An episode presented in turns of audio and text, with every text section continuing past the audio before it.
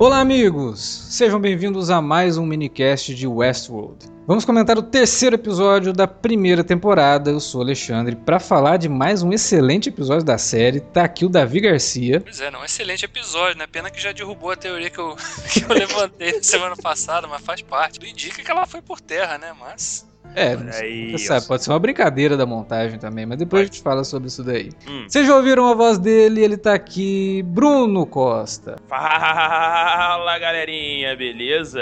Falar do terceiro episódio, é capaz que episódio legal, cara, mas ainda prefiro o segundo. é, o segundo, ele tem um ritmo, acho que mais forte, assim, mais ágil. Esse Sim. foi um pouco mais cadenciado e tal. Ele até me fez olhar que quanto tempo já tinha passado. Mas não hum. que fosse chato, né? Eu não, não, chato que... não. Mas ele teve um ritmo diferente, assim. Talvez pela direção. Eu até imaginei que por ser o Neil Marshall, a gente tivesse um episódio mais rápido, mais ágil, mas não. Eu acho que o Neil Marshall tava ali mais pelas cenas de um pouquinho de gore, né? Teve um gorezinho ali no. Teve, teve. É, que ele gosta, né? Ele gosta de fazer isso. E ficou bom, gostei. Pô. Aliás, ô, ô, Alex, excelente direção do episódio, no, no, no, geral, assim. Eu achei. Por ser um episódio de passagem, tem algumas revelações, mas é mais um episódio de, de transição. Ele não é um episódio afirmativo. Ele é mais um episódio de transição de ideias ali. Ele começa a preparar uma cama ali para você começar a entender certos conceitos, né? Diferente do segundo, que eu acho que é um episódio onde, olha, vou jogar esse mistério aqui, que é um mistério que vai perdurar durante a série, provavelmente, né? Então, Sim. opa, você já fica mais esperto. Vamos trabalhar um pouquinho mais as ideias, vamos falar de algumas coisas do passado, né? Dar umas pistas ali sobre coisas que aconteceram na, na origem desse parque que podem afetar o que vai acontecer agora. Mas vamos falar desse episódio já já, logo depois da vinhetinha, a gente volta daqui a pouquinho.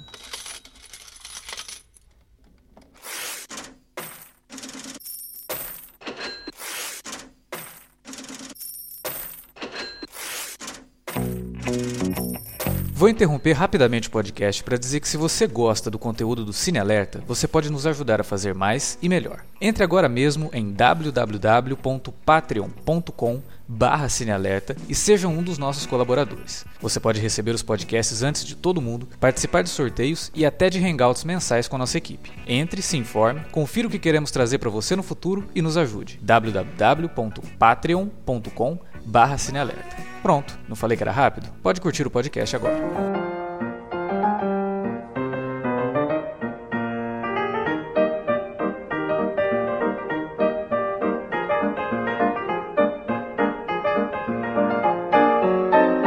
Cara, eu queria muito trazer o Bruno aqui, porque eu sei que ele adora essas histórias que mexem com a cabeça e dão aquele nó no cérebro e fazem você ficar prestando atenção. Cara, eu gosto de série que você tem que prestar atenção. É bom, bom, é bom. Né? Ela, ela, aquela série que cutuca o teu cérebro, assim, fala, Sim. vai, presta atenção nisso, cara. Cara, o Bruno tinha que estar tá aqui pra falar sobre essa série, né? E a principal pergunta, antes da gente começar a falar do episódio, no geral, cara, o que, que, você, que, que você tá achando de Westworld até agora? Olha, Alex, eu tô achando uma série que muito boa. Assim, ela tá num nível muito alto nesses três primeiros episódios que a gente já teve o prazer de ver, né? Porque eu digo que é um prazer, porque realmente é. Tem tanta coisa interessante ali para ser analisado que. Ah, até... eu, eu, me sinto privilegiado de poder assistir uma série como sim, Westworld, assim, sim, ao mesmo tempo, ao vivo, falar, olha, tá passando essa série, eu tô aqui Concordo. assistindo, né? Sim, eu também me sinto privilegiado, cara, porque você vê que ela tem uma narrativa que ela explora os núcleos, ela explora, obviamente, a construção de cada personagem, ela tem a questão da ideia da repetição, que é algo muito interessante, sempre interessante, né? Essa hum. questão de parece que o tempo tá se repetindo, parece que as coisas estão acontecendo, mas impressionante que cada vez que acontece muda algo, né? Então não é bem uma repetição de, de, dos eventos, é uma mudança dentro da repetição, né? É um looping, mas você tem a mudança dentro do looping, então isso é sempre transformador. E os próprios mistérios que já cercam a, a série, né? A questão do labirinto, quem é o pistoleiro de preto sem nome, né? Enfim, então tem tudo, tem toda essa, essa esse contexto, né?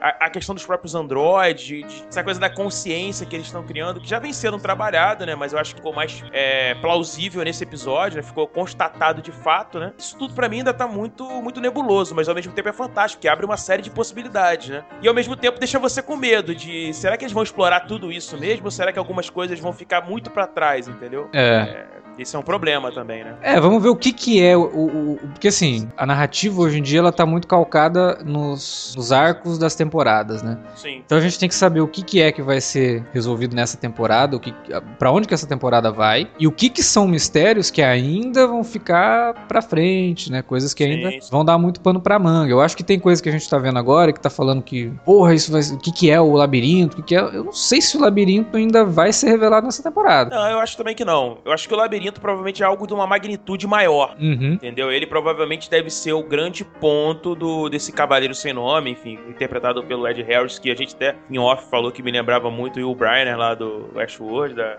da versão do cinema, né? Enfim. Então, eu, eu, eu acredito que deve ser um ponto chave desse personagem, da jornada que ele vai fazer dentro de Westworld. Uma coisa interessante também é que a jornada dele se conflita com várias outras jornadas ali dentro, né? Pelos 30 anos que ele diz, né? Inclusive, acho que no segundo episódio, se eu não tô enganado, que ele fala que já visita o parque, né? É, há 30 anos ele visita o parque E ninguém o para, né? Ele tem ele pode fazer o que ele quiser dentro das narrativas, né? Isso que é o mais Por quê, né? Por que que ele tem esse- essa carta branca de fazer o que ele quer, né? Exato, por quê? Entendeu? É, isso, é, isso é muito interessante. Dito isso, muita gente já especulou, inclusive, que o Arnold, a figura do Arnold e ele seriam a mesma pessoa. Isso. É uma coisa que eu pensei assistindo o episódio. Pois Eu é, muita gente vem especulando isso. Eu, Eu, também, eu cheguei a especular, inclusive, que esse Arnold também não existe. Também, também acho que pode ser, pode ser. Gostei muito também da técnica que eles fizeram pra rejuvenescer o Anthony Hopkins. Eu gostei, cara. Ficou, ficou que- bom, eles não exageraram, né? Então É, aquela funcionou. coisa forçada, ficou bom. Quando o Anthony Hopkins vai contar essa história do Arnold, não é uma coisa tão genérica como ele cita o nome do Arnold.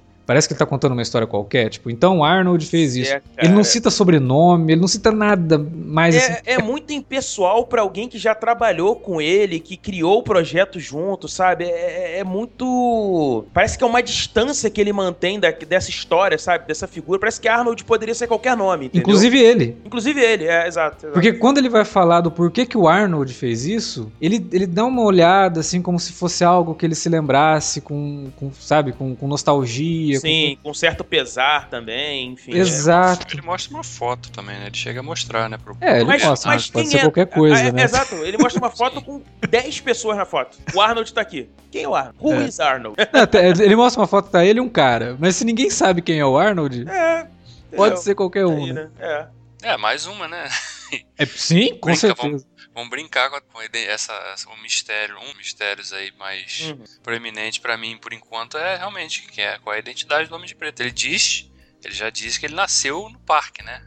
O sentido aí da, da palavra nasceu pode ter Sim. Vários significados. Então, à medida que a gente vê a introdução de um novo elemento, que seria Enquanto o Arnold É, morreu e no aí- parque, né? É, e aí você tem a questão dele se vestir de preto, aí tem uma referência, obviamente, à própria morte, né? Ao cavaleiro que traz a morte consigo, né? Nas costas, enfim. É. A questão de ser essa coisa do espírito da vingança, né? Quase, basicamente. E outra coisa que colo- colabora com essa ideia de que ele pode ter essa ligação com o Arnold, a gente até falou semana passada, dá a entender que ao mesmo tempo que ele chega e mata sem dó, ele também fica forçando os androides ali a se lembrarem de coisas. A- Sim, sim, eu percebi isso. Eu- O Lawrence mesmo, ele fala, né? Nós somos amigos. Você lembra do Kiss? Isso. O Kiss que me mandou aqui, o Kiss é seu amigo. Cara, pô, mas eu não sei quem é você, cara. Como assim? Você é meu amigo? Não trabalhei contigo. Você até que música você subia na hora que você vai lá fazer xixi e tal. Então, quer dizer, bicho, tem toda uma relação aí que tá sendo conectada, tá sendo criada, mas a gente tá muito no escuro ainda, né? Eu, eu acho que essa peça, ela não é tão descartável do Arnold ser o Cavaleiro de Preto. Eu tenho uma ligação muito forte com a figura desse Cavaleiro de Preto. Eu não, eu não, tô, eu não descarto isso, não. Mas eu acho que isso é um mistério bem à parte ainda tá muito no subsolo da, da série ainda, sabe? Acho que é uma coisa que eles ainda vão trabalhar, até porque senão perde um pouco do mistério, né? Perde um pouco da figura do Cavaleiro de Preto, que é, é tão interessante. O Ed Harris, ele tá fazendo... Ele me lembra até daquele filme que ele fez, é, que era um western. Palusa.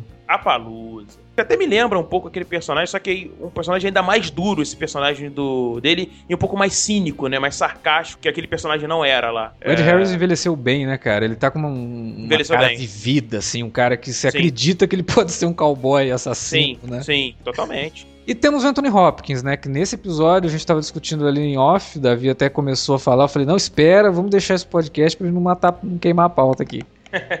o Anthony Hopkins tá se revelando um cara sádico, né? Tudo bem que ele, ó, são robôs, não sentem nada, são programados, não sei o que. Você pega e corta a cara dele. Opa, como assim, cara? Que isso? É, mas eu acho que até esse nível de. Essa, esse lado sádico dele tá se revelando, inclusive, nessa introdução também do novo, do novo cenário, da nova história, né? Que foi, foi introduzida aí pra dar um, um pano de fundo para a história do Ted, né? Que é o nosso Kenny da Westworld, né? Kenny do Westworld. que é o personagem que morre todo episódio, né? Só, é. A gente vai aguardar pacientemente para que alguém fale, né? Oh my god, they killed Ted. Foi até triste, né? Quando ele tá falando da, da, da Dolores, né? Uhum. Ele tá programando o Ted, e o Ted fala da Dolores e tal. Ele, não, você não vai tirar ela daqui. Você é. tá aqui para que ela permaneça aqui. Pra que ela permaneça. Cara, você, cara, isso é muito legal, né? E é isso é cruel, né, cara? Você, é cruel. Você é cruel. programa sentimentos num robô, tudo bem que são sentimentos programados, mas são sentimentos, né? É, sim, Até que claro. ponto eles percebem isso como sentimentos? Para simplesmente pra ser só isso mesmo, ó, você, tá você é programado para manter a Dolores aqui, né? É cruel. É, é, é, esse espelho da nossa vida real com a série também é muito interessante, né, Alex? Porque, querendo ou não, eu acho que a gente pode até brincar dessa forma, né? A gente tem meio que uma programação também, né? Uhum. A gente faz as mesmas coisas, tem uma repetição, tem a nossa rotina. E os personagens ali têm, você vê que eles repetem coisas o tempo todo, você vê que eles estão dentro da narrativa o tempo todo. E o Ted é ainda mais interessante porque a metáfora dele, com essa metáfora da coragem, do herói clássico, sabe? Quando ele morre, é a morte também de, de uma certa esperança, sabe? É a morte do, dessa coragem, de, dessa coisa de, de ser heróis. O Westworld não é um lugar para heróis. É, é, quase que a série te dizendo isso, sabe? Não é um lugar para gente que, que, é, que tem a coragem, que é puro. É interessante o diálogo até da Dolores com ele, onde ele fala: Olha, qualquer dia desse eu vou te tirar daqui. Aí ela olha para um lado, olha para outro. Pô, mas você não disse um dia, você não disse uma data. Qualquer você dia. Disse, qualquer dia. Por que a gente não vai embora agora? Não, eu tenho coisas pra. Sabe aquele herói clássico que ainda tem o passado, É. que ele precisa se livrar daquilo, e aí para poder ficar com a mocinha. E ele é toda essa encarnação dentro da narrativa. Eu acho que isso é legal, essa história de brincar com narrativas, né? Porque Uhum. a gente vê o herói clássico, vê a figura do vilão também, do anti-herói, sabe? Todos aqueles personagens ali ca- ca- caracterizados, né? Do Muito herói bem construídos. improvável, né? Que pelo herói visto é o improvável. personagem do William, né? Que Exato. vai se exato. tornar esse herói improvável. O chamado aventura tá ali, mas ele tá recusando ir. O roteiro, o roteiro força ele, o roteiro dá todo a ele, a ele momentos, né? Seja numa latinha que cai, seja num senhor que tá jogado no chão que ele pode ajudar, seja num tiroteio improvável onde ele se torna o herói nos 45 do segundo tempo. Então, é, é- isso é bem interessante, né? É uma, é uma grande metáfora também a toda essa brincadeira de contar histórias, né? Não, da com forma certeza. como se conta histórias. É. Essa, essa coisa, até que essa questão do sadismo do Ford, né? Porque a história que ele cria, ele já, já, já joga inclusive um novo mistério, né? Porque no- na sequência, lá no finalzinho, quando eles são cercados pela, pelo bando ali do Wyatt, que é o personagem criado para ser o antagonista da história do Ted, eles são cercados, aí o Ted fala pra, pra né, que é uma visitante, fala, leva, pega isso aqui e foge, né? Sim. E aí ele começa, ele faz ali uma, uma, uma- uma roleta ali e começa a disparar contra tudo, só que ninguém cai. Ou seja, ou são pessoas, né, visitantes que, que se associaram ao, ao vilão, ao antagonista, ou Sim. o, o Ford preparou é, outros robôs que não vão cair, né, com, com tiro, Pode com nada. ser, pode ser, pode E ser. que talvez podem até matar pessoas. Podem até Hum. matar pessoas. Será que o Ford é exatamente. tão sádico a esse ponto? Pois é, então. É, Não sei, não sei. Aí tá uma questão interessante, porque... ele- Tá eu no modo penso- hard, né? Agora é o jogo no modo exato. hard. Eu penso, eu penso naquela construção da narrativa ali do Sizemore, né? Que até achei interessante o nome, Sizemore. Ele cria aquela odisseia, ele mostra os índios, né? Ele fala, ele tem todo um discurso eloquente e o Ford, não, não, não, não, não, não, não. Você tá... Não, peraí, meu amigo, olha só. Deixa eu te dizer um negocinho aqui. Você tá equivocado, amigo. Senta aí que eu vou, eu vou te dizer o que, que o pessoal gosta. Que o pessoal gosta dos detalhes. Um a mais aí que você não tá percebendo, entendeu? Aí o cara fala, pô, mas você não gostou de nada? Aí o cara assim, qual a bota desse cara aqui? Que- Qual, qual o número, né? Tipo, Foi muito boa essa cena dele. cara, cara. muito boa, cara. Eu adorei isso. A adorei. gente até falou aqui no, no podcast que ele tá falando ali, não tá falando de Westworld, ele tá falando de qualquer forma de contar histórias, né? Ele tá falando de Exato. quadrinhos, ele tá falando de livro, ele tá falando de filme, ele tá falando de série.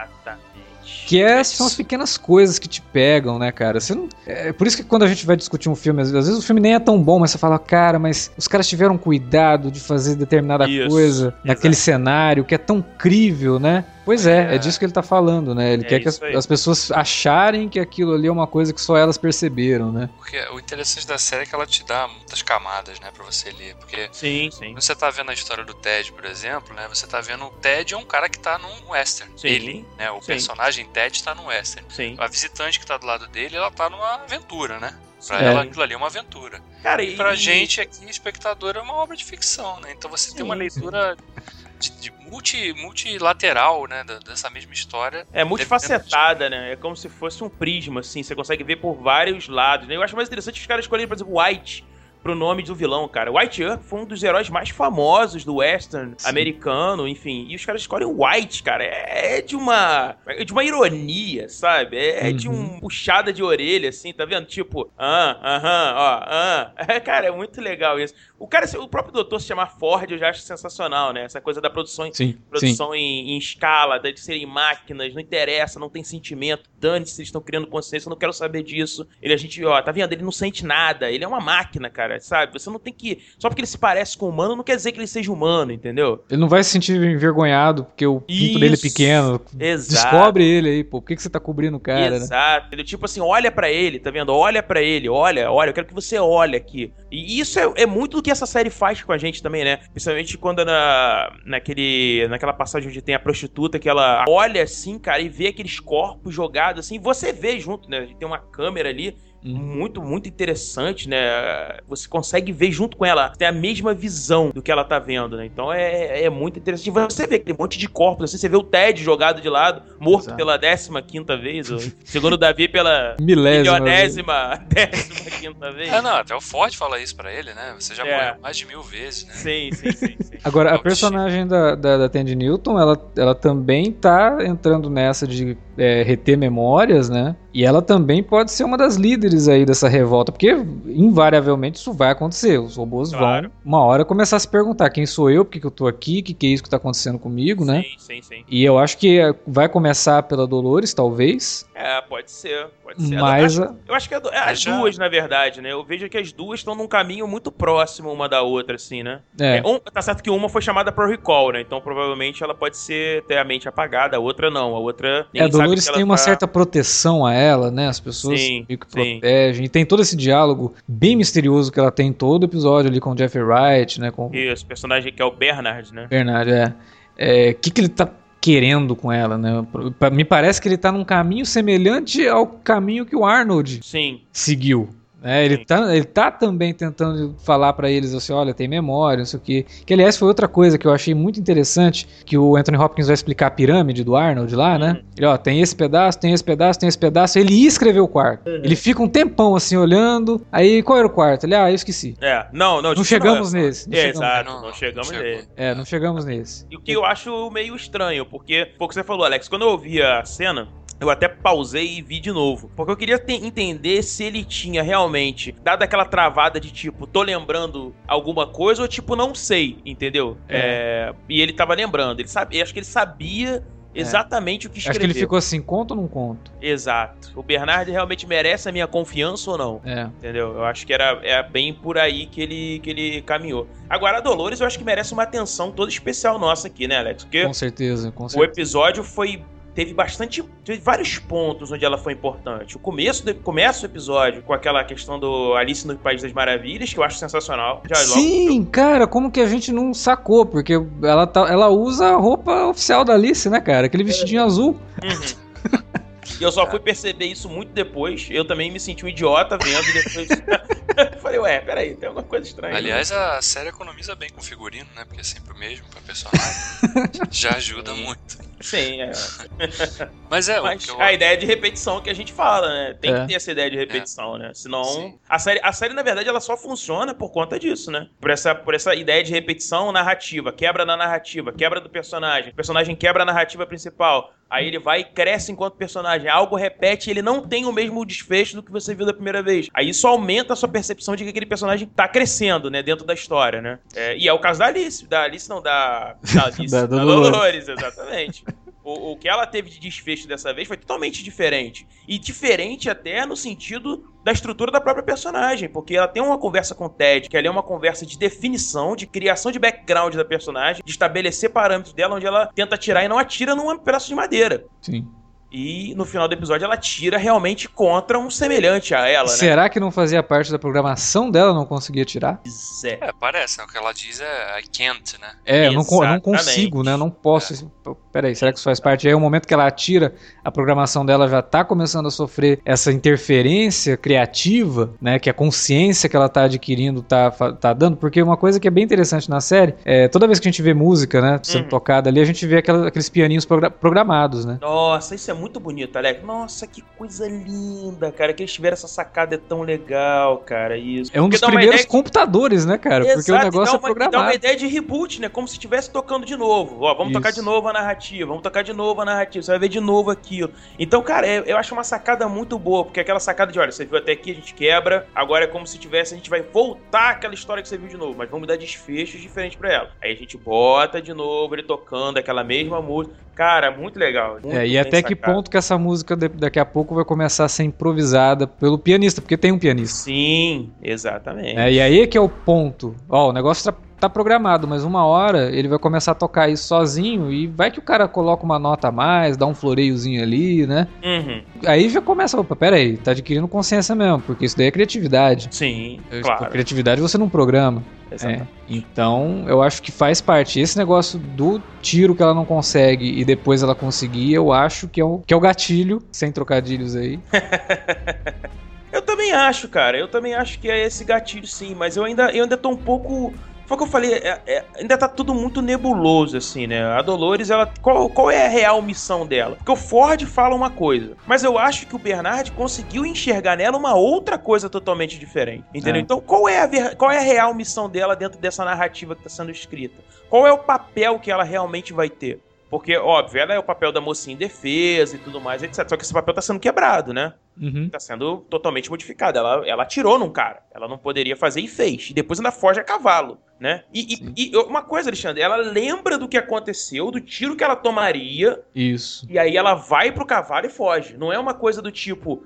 Ela viu o cara, o cara vai atirar nela e ela fugiu. Não, ela antecipou o que ia acontecer, ela lembrou pra ir É. depois fugir. Isso não, isso é uma coisa Assim como totalmente quando ela diferente. tá lá no, no estábulo, ela se lembra Exato, do Homem de Preto. Do Homem de Preto, exatamente. Que nesse episódio não deu as caras, né, Alex? Não deu as caras, mas eu acho que no próximo ele volta a aparecer. Afinal de contas, ele saiu ali naquela missão com o Lawrence e vamos ver, né? Eu acho mas é o que eu falei, eu acho que esse negócio do labirinto ainda vai ficar até o final da temporada e a gente só vai descobrir isso na segunda. O que, que é ah, esse labirinto. sim. É como os outros em Game of Thrones. Você não pode revelar o troço assim do nada na primeira temporada e já criar toda a batalha, né? Isso tem que ser trabalhado aos poucos. Você vai jogando, as- vai jogando uma pista aqui, outra ali, né? Mas aumentando o mistério e deixando as pessoas curiosas, né? Eu acho que a- o que a série tá fazendo bem feito. Ela, ela deixa você curioso pra saber o que vai acontecer, ela deixa você Sim. fazendo essas teorias que a gente já falou, olha, faz a teoria, mas presta atenção no que o episódio tá dizendo. Mas ao mesmo tempo, ela também te entrega algumas coisas, ela não deixa você passar o episódio inteiro sem, assim, no, no ar, né, no escuro, você termina o episódio, pô, não entendi nada do que aconteceu. Não, né? Você consegue compreender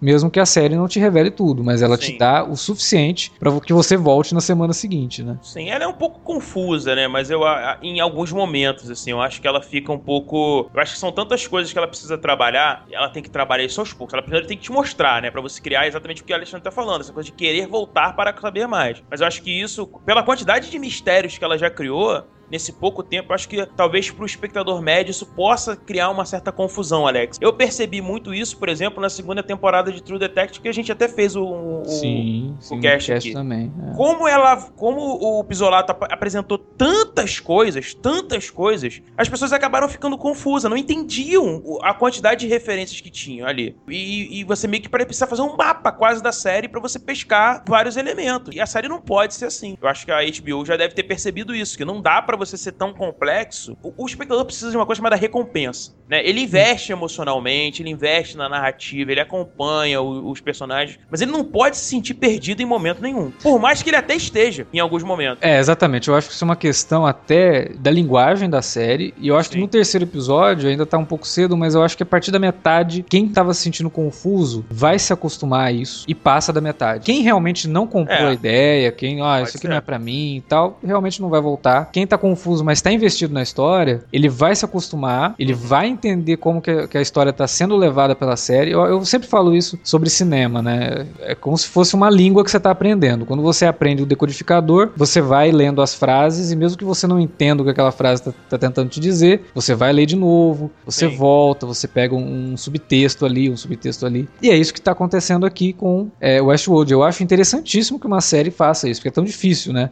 É Hoje a gente começa uma série, os caras já tem que jogar na tua cara um monte de exposição, faz aquela coisinha bem formatada mesmo para você entender, para não ficar dúvida, não sei o quê. Aqui pois não. É, ela, é. Ela, é formatada para você ficar confuso. O Westworld, é, é, ele, ele te desafia, isso é um fato. Ele, é. não, ele não entrega tudo de mão beijada. Ele depende que você tenha, sim, um investimento grande na série. Sim. Não é aquela série que você pode deixar rolando e fazendo 10 mil coisas ao mesmo tempo e você não. nem entende. Não dá, não dá. Nem assista. Se for para você assistir é, acompanhando o Twitter, se você for, assistir com o celular na mão, desencana, nem assista. Inclusive, a gente até já recomendou mais de uma vez, mas sempre vale a pena recomendar. Assista mais de uma vez o episódio. Sim, pelo menos uma. Cara, por incrível que pareça, o Westworld é uma série que eu acho que você tem que assistir pelo menos duas vezes cada episódio. É. Ah, Bruno, mas pelo amor de Deus, como assim? Eu vou assistir duas vezes?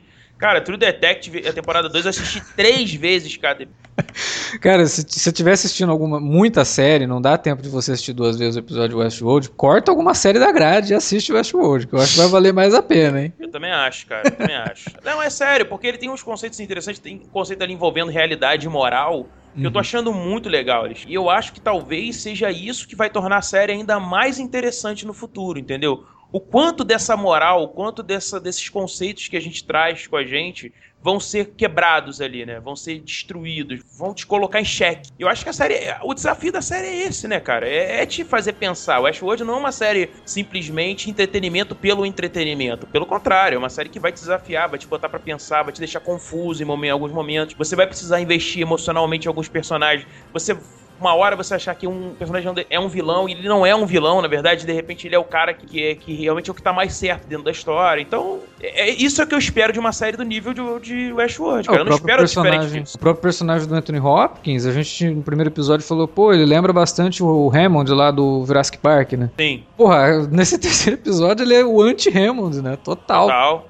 E é, e é aquela coisa, né? Não é um personagem preto ou branco, né? É. Tem todo, toda uma tonalidade ali que você pode começar a perceber dentro dos personagens, né? O próprio Bernard ali com a Dolores e tudo mais, quando ele entra para conversar com ela, enfim, as conversas que ele tem, você não disse nada a ninguém, entra em modo de análise, por que você disse isso? Aí ele se espanta quando ela diz, quando ela diz não, eu não sei. Simplesmente é como se eu tive a ideia, entendeu? Uhum. E ele começa, pô, peraí, entendeu? Então, então ela não é simplesmente só um, um, um androide ou um robô, né? Ela tem ela tem alguma coisa diferente ali. E quem sabe ele não possa pensar em recriar o próprio filho. Eu entendeu? acho que ele, ele pensa nisso. Eu acho que ele Sim. tem isso na cabeça. Porque é, é, é assim, para mim seria o, o, o mais. Uh, toda a justificativa para aquela conversa, para aquela preparação, para saber se eles poderiam evoluir, uhum. é para cara, eu posso vir a criar um Android desse que seja o meu filho, eu posso trazer entes queridos de volta, entendeu? Imagina isso, cara, entendeu? Imagina a possibilidade disso dentro da narrativa da, da série, o que, que eles não poderiam fazer dentro disso, entendeu? É porque é isso que eu tô falando, cara, o Westworld tá abrindo tantas possibilidades que é até difícil com três episódios a gente fechar alguma coisa. É, eu acho que a gente vai aqui abrir muito mais possibilidades do que chegar a conclusões nesse momento.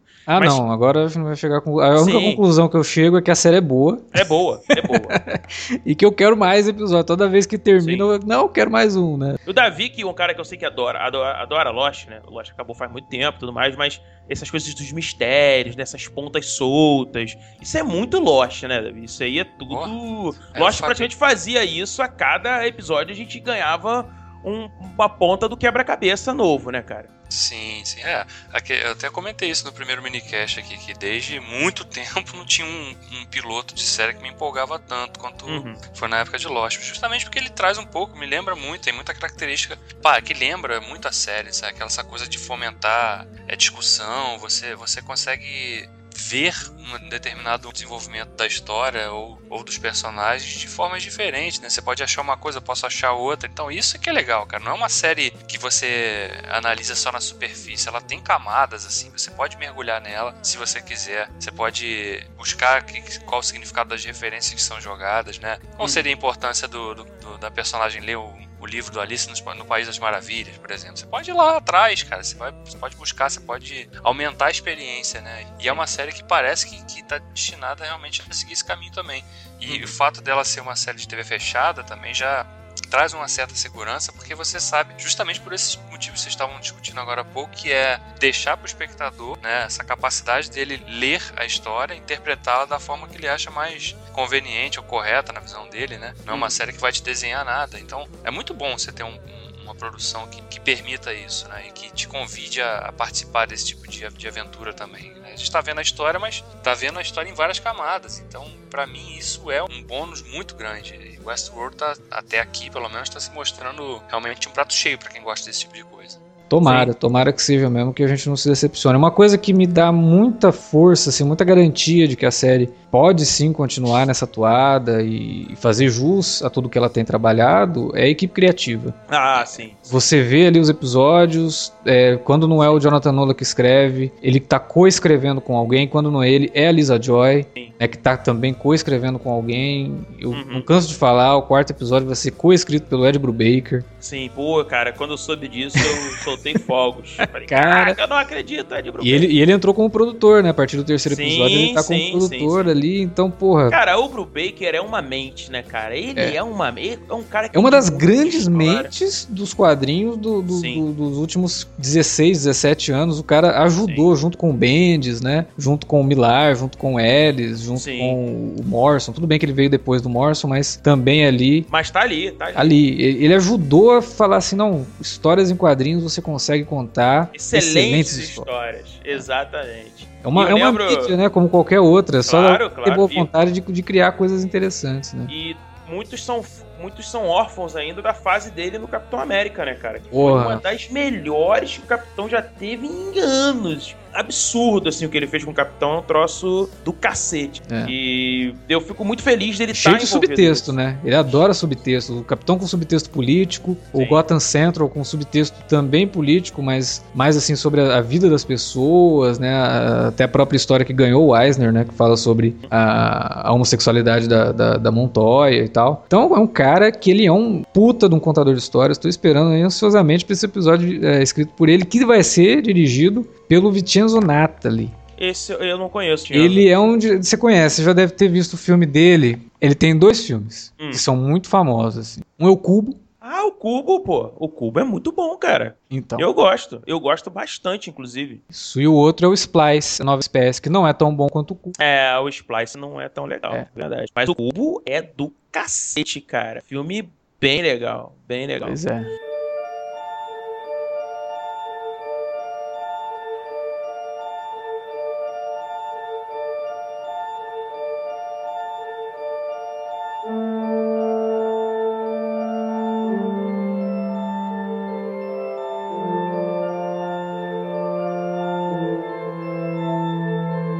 Era isso que tínhamos para falar desse terceiro episódio de Westworld, série que tá deixando a gente com a pulga atrás da orelha, porque a gente quer logo saber o que tá acontecendo. E ao mesmo tempo a gente tá vendo muita coisa boa, né? Então a gente quer continuar essa discussão e a gente quer continuar essa discussão com você que tá ouvindo a gente. Então, manda pra gente comentário aí na área de comentários do site ou um e-mail para alertavermelho@cinealerta.com.br. Dicas, sugestões, teorias, que eu sei que a galera adora teorizar e tá surgindo teorias legais na área de comentários aqui do teoria, é, o pessoal adora teoria. teoria.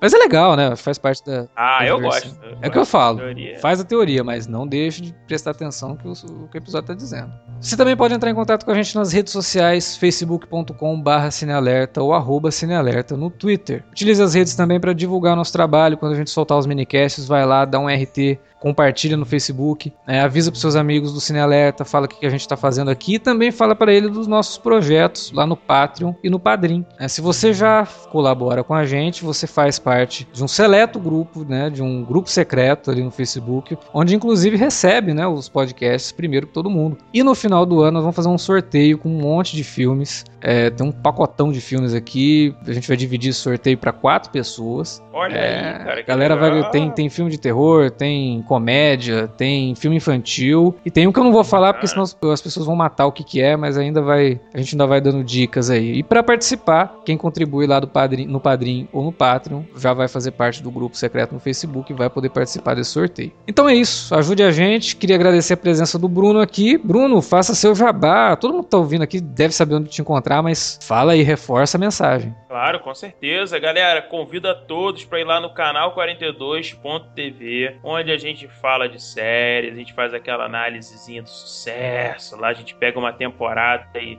fala do começo ao fim. Provavelmente, quando vocês estiverem ouvindo esse programa aqui, deve estar o Luke Cage lá, né? É, ouçam por sua conta e risco, saibam que eu meti a porrada no- no- na série mesmo, então não sei se você vai ficar triste comigo. Mas vai lá, vai lá, dá, um, dá uma curtida lá na gente, ouve, por favor. O Davi já teve lá gravando o Mr. Robot com a gente, o Alexandre já teve lá gravando o programa com a gente, foi muito legal. E... O Wilker tá sempre lá também, né? Já- O Will, quero o que o que é de casa, né, cara? O que é de casa. É isso aí. E o Wilker é aquele cara que chega, fala meia dúzia de coisas e muda toda a discussão. Então.